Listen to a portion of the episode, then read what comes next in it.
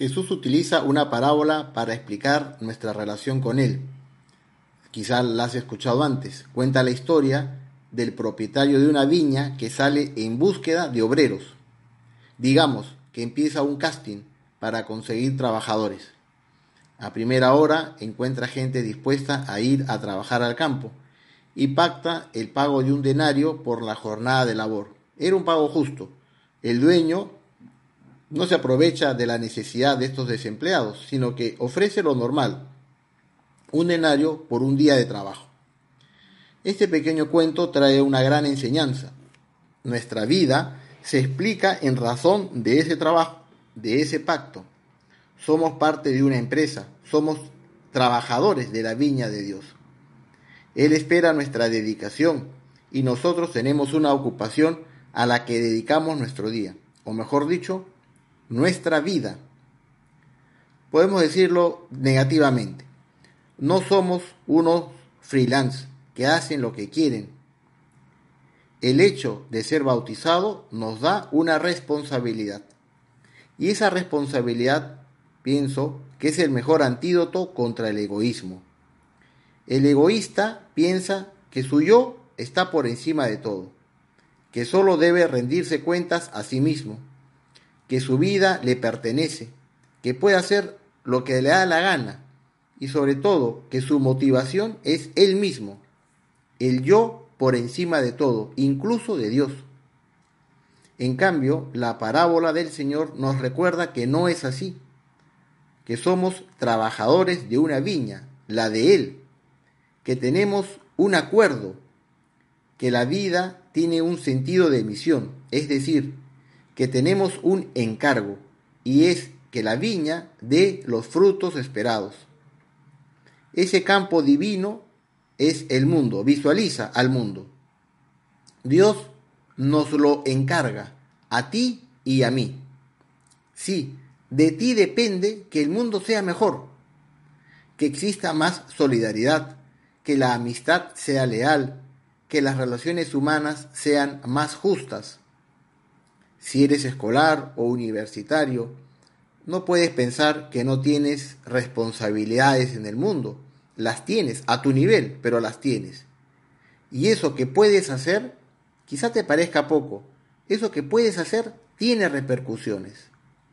El mundo, como la viña de la parábola, está en nuestras manos. En especial, la siembra de bien, de las enseñanzas de Jesús si eres bautizado, repito, tienes, tenemos un pacto con el dueño.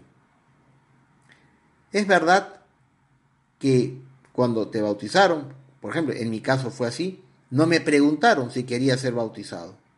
Lo decidieron mis padres. Quizá por eso no sientes que tengas un pacto con Dios. Bueno, en parte, si te has confirmado, ahí si has aceptado libremente ese acuerdo con Dios.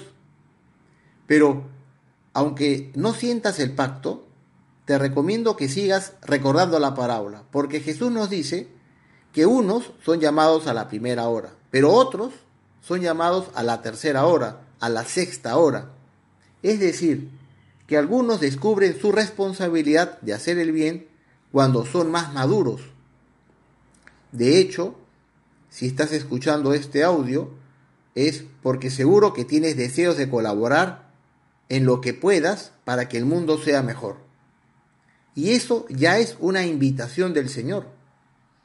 Es bueno que tú ahora escuches en tu corazón la voz de Dios. Oye, vente a trabajar a mi viña. Te necesito. Te contrato. Has pasado el casting. Te ofrezco un denario. Te espero en mi campo. Al Señor le basta tu sí, tu compromiso. Está esperando tu respuesta. Que le digas no a tu egoísmo para decirle sí a Dios. Saber que estás, que estamos trabajando en el campo del Señor, le da un sentido a la vida. Y ese sentido llena el alma te hace sentir importante. Y eso no es soberbia, es responsabilidad.